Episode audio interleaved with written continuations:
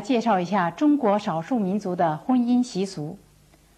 婚姻作为人口繁衍的一种基本形式，普遍存在于每个民族的社会生活之中。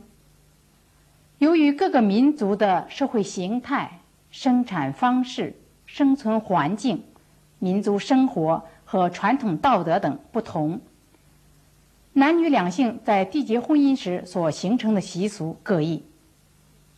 我们知道，婚姻是一定社会对男女两性结合关系的确认，因此，婚姻关系呢，既是一种自然关系，又是一种社会关系。作为社会关系，婚姻的性质，归根结底呢，是由社会的生产方式所决定的。那么，在缔结婚姻过程中所形成的习俗呢，也必然受到生产方式的影响或者支配。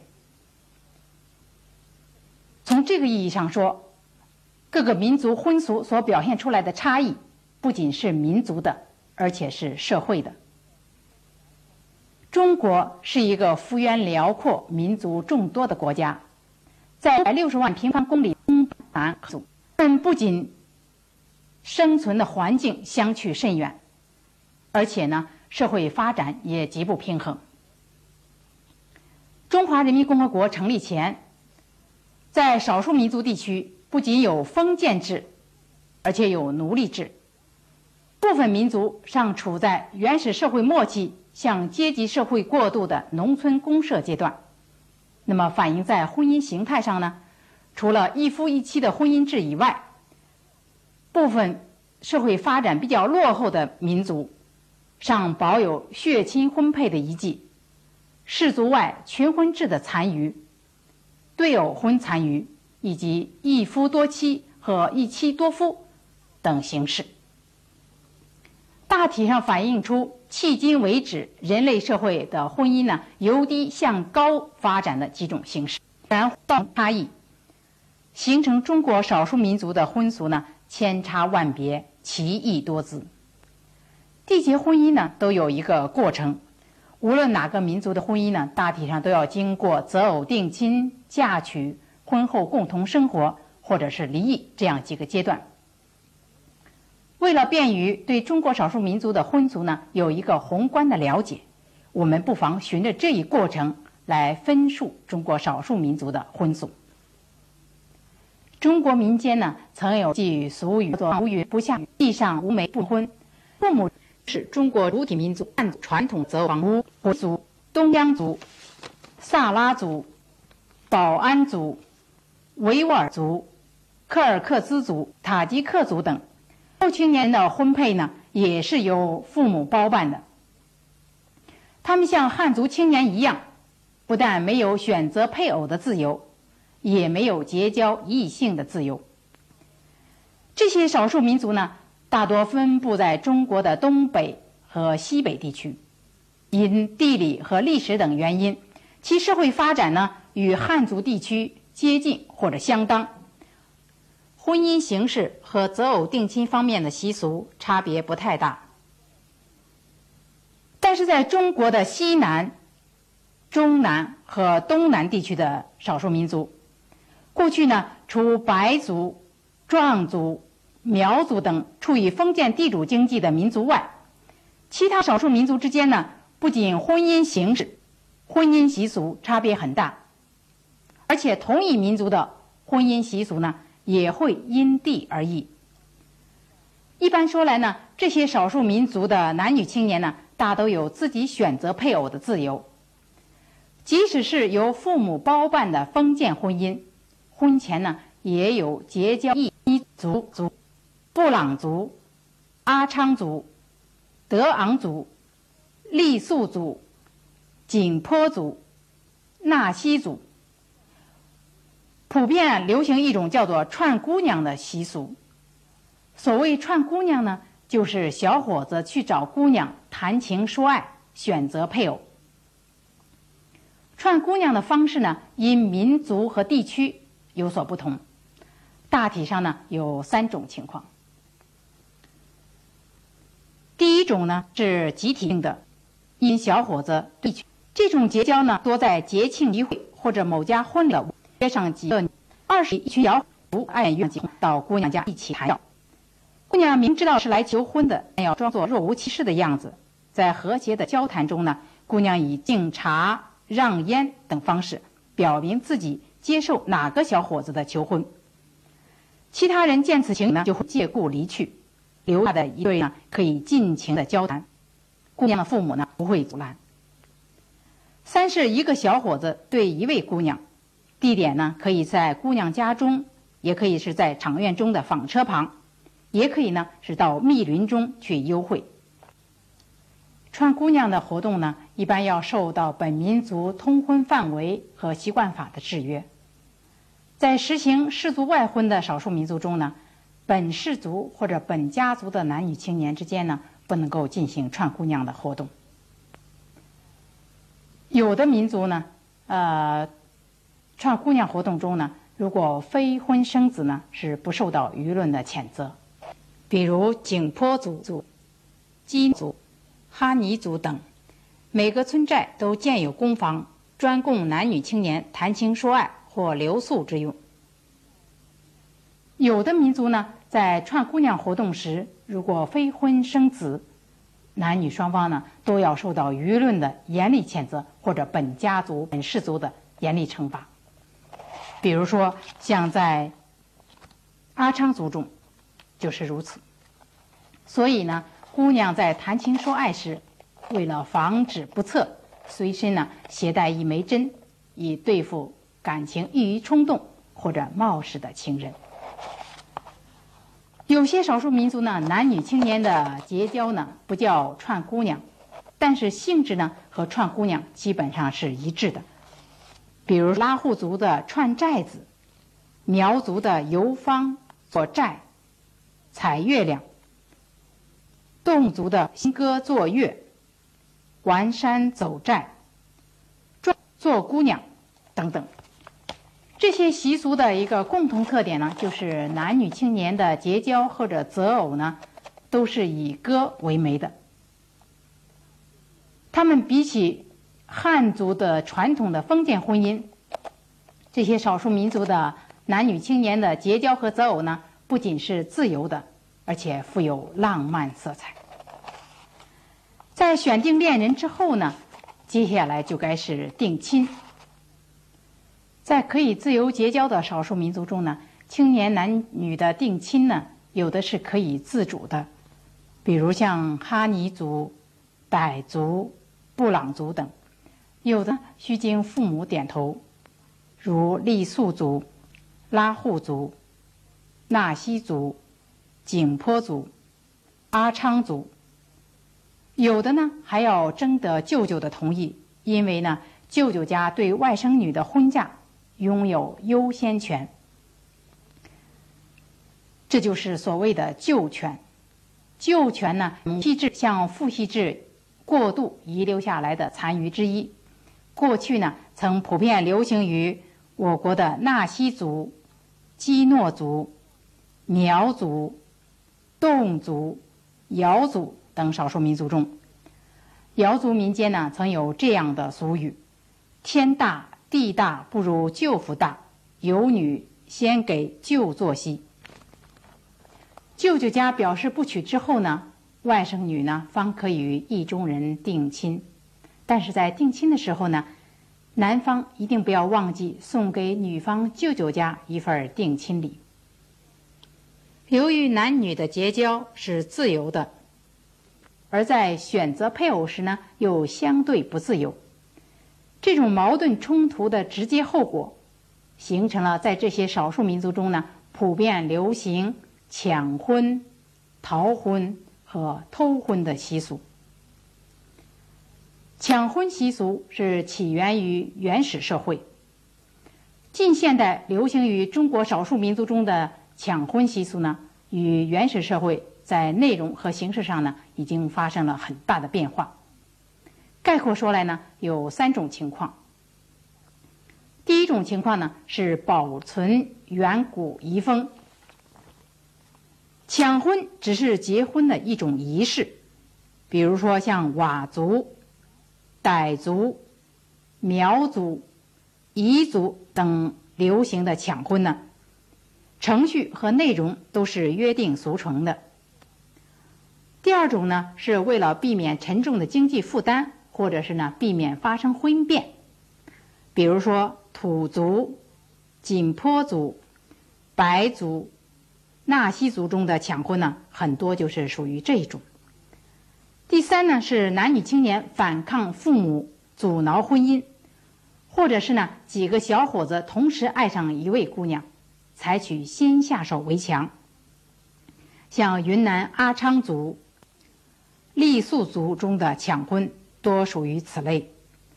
四是呢带有掠夺意味的强抢，这种情况呢过去在布朗族、瑶族中较为常见。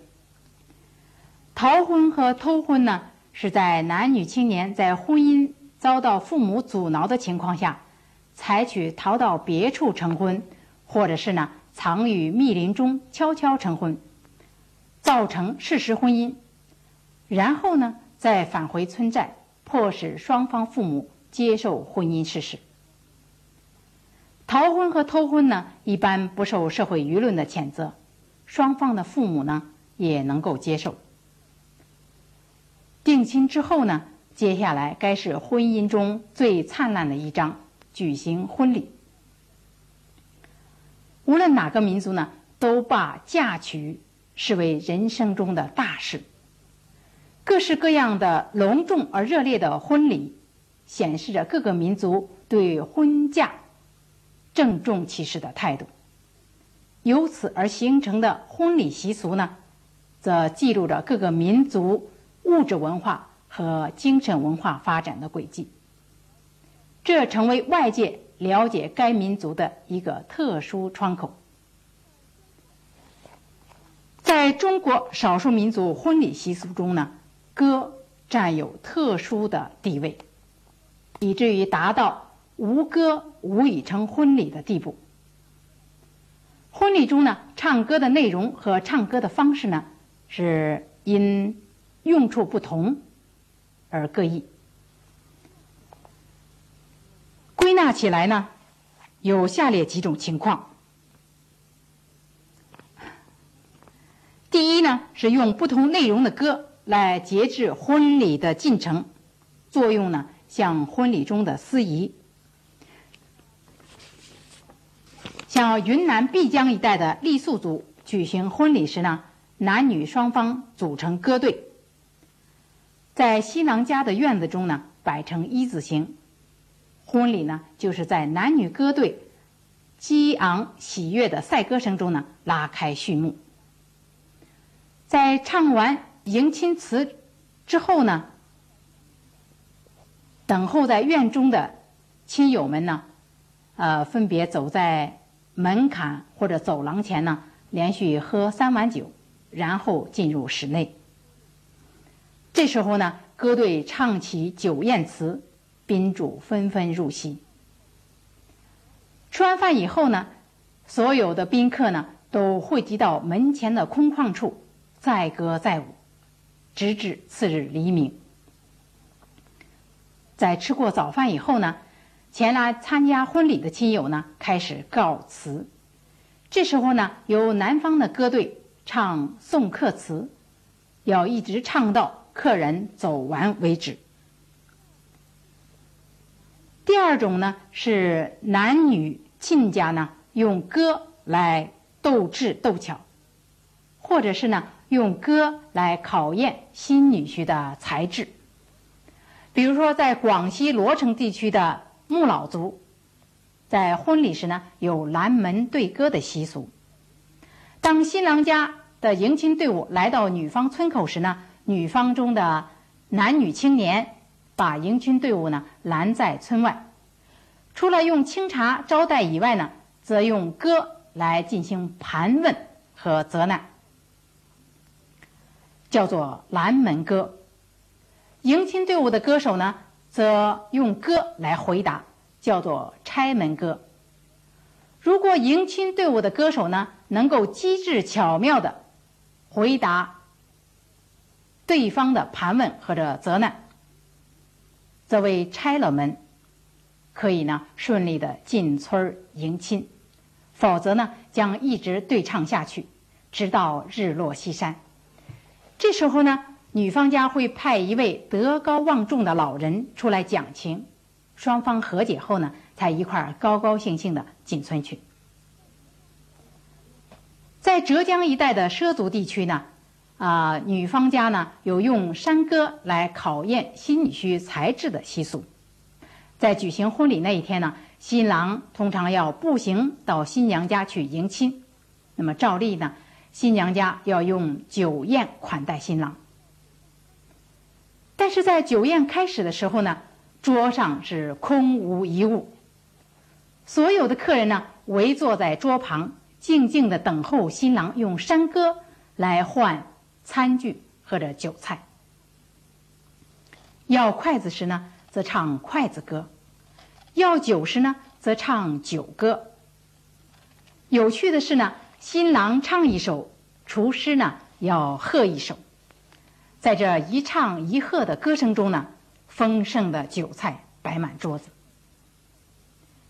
在吃完以后呢，新郎还要一首一首的把桌上的东西再唱回去，而厨师呢，则要一边和歌一边收拾桌子。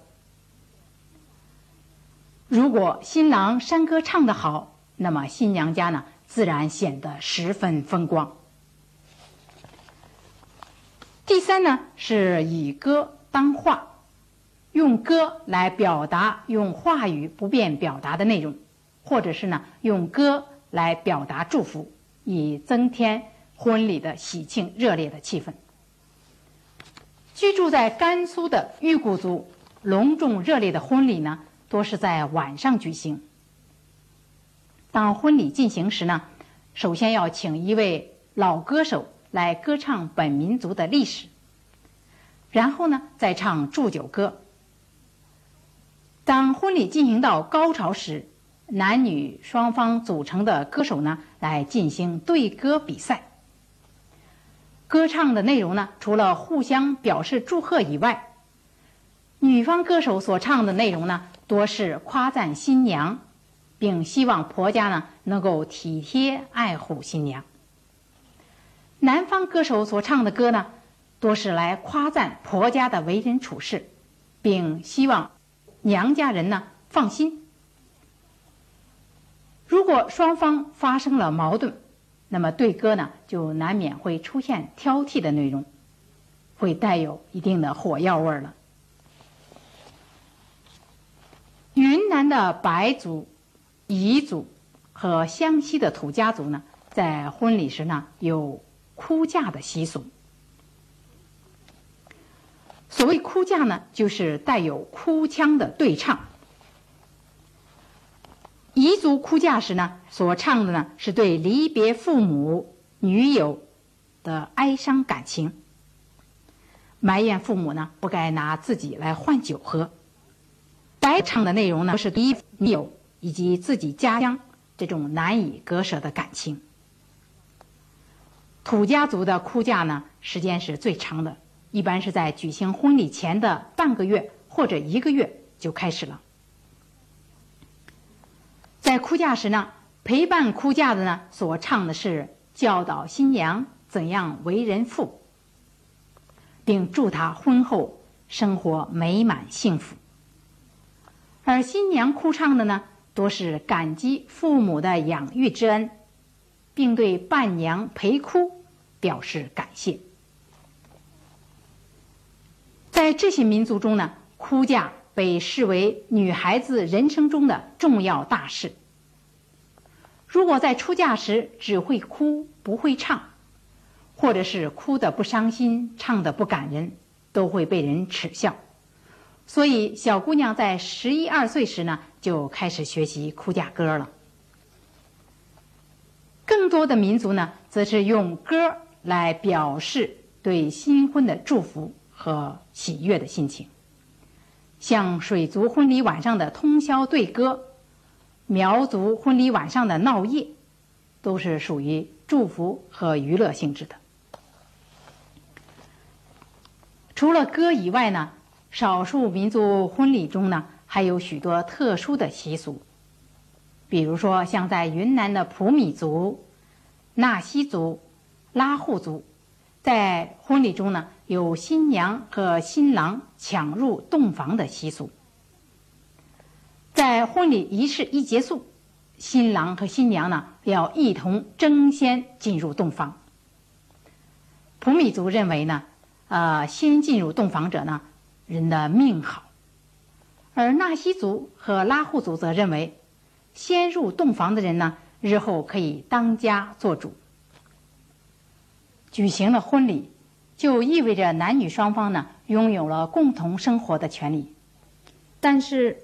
在东南和中南的少数民族，比如说像黎族、木老族、毛南族、景颇族、苗族、布依族、侗族、水族这些少数民族呢，普遍流行不落夫家族，就是新娘在举行婚礼的当天或者是两三天内返回娘家常住。否则呢，将受到世人的耻笑。常住娘家期间呢，夫家每逢节庆或者农忙时节呢，可以派人带礼品接新娘回家小住几日，然后再送回去。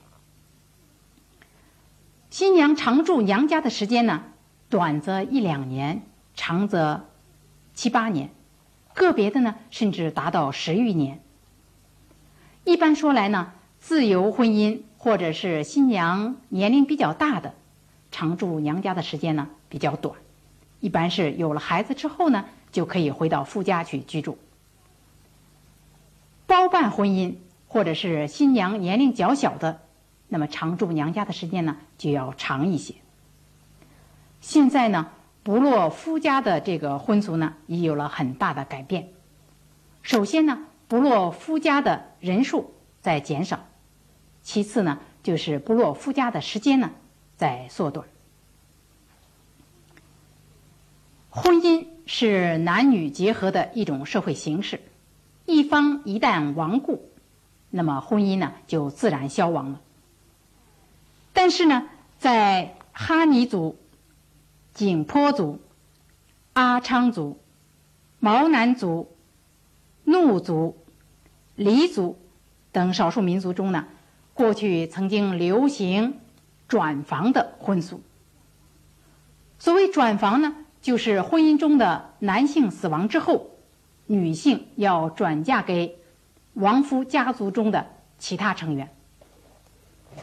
一般呢是转嫁给亡夫同辈的人。部分民族呢，在上下辈之间呢，也可以实行转房。婚姻失败导致离异，估计在南方的一些少数民族中呢，离婚是比较自由的，手续也比较简便。比如说，像在云南境内的拉祜族，有断线泼水判离婚的习俗。夫妻双方的任何一方提出离婚时，可以请一位双方信得过的老人主持离婚仪式。照例呢，老人要先劝解一番，劝解失效后呢，取出一根线，让当事者双方呢。各持一端拉平，老人用刀从中割断，表示夫妻关系呢从此一刀两断。然后把事先准备好的一杯茶泼在地上，表示双方要求离婚的话如水泼地，再也不能够收回。而双方各持的一段线呢，就是离婚的凭证。离婚是婚姻制度中重要的组成部分，离婚而形成的风俗呢？也受社会形态和生产方式的影响。在奴隶社会和封建社会呢，离婚的立法总是以男性专权为特征的。像居住在我国西北地区一些信仰伊斯兰教的少数民族，过去离婚的特权呢是完全掌握在男性手中的。丈夫想休妻，无需征得妻子同意，只要恶意的向妻子说一句“塔拉克”，夫妻关系就算是结束了。如果丈夫说后后悔，还需请阿訇念经，与妻子再举行一次结婚仪式。由此我们可以看出呢，婚姻习俗反映的不仅仅是民族的政治、经济、文化，还有民族的历史和宗教。中国少数民族的婚俗呢，形式和内容如晴夜繁星，难以隶数。上面所述只是管窥离测，而要领略各种风情呢，更需身临其境。好，少数民族的婚俗，我们就简要的介绍到这里。Thank you.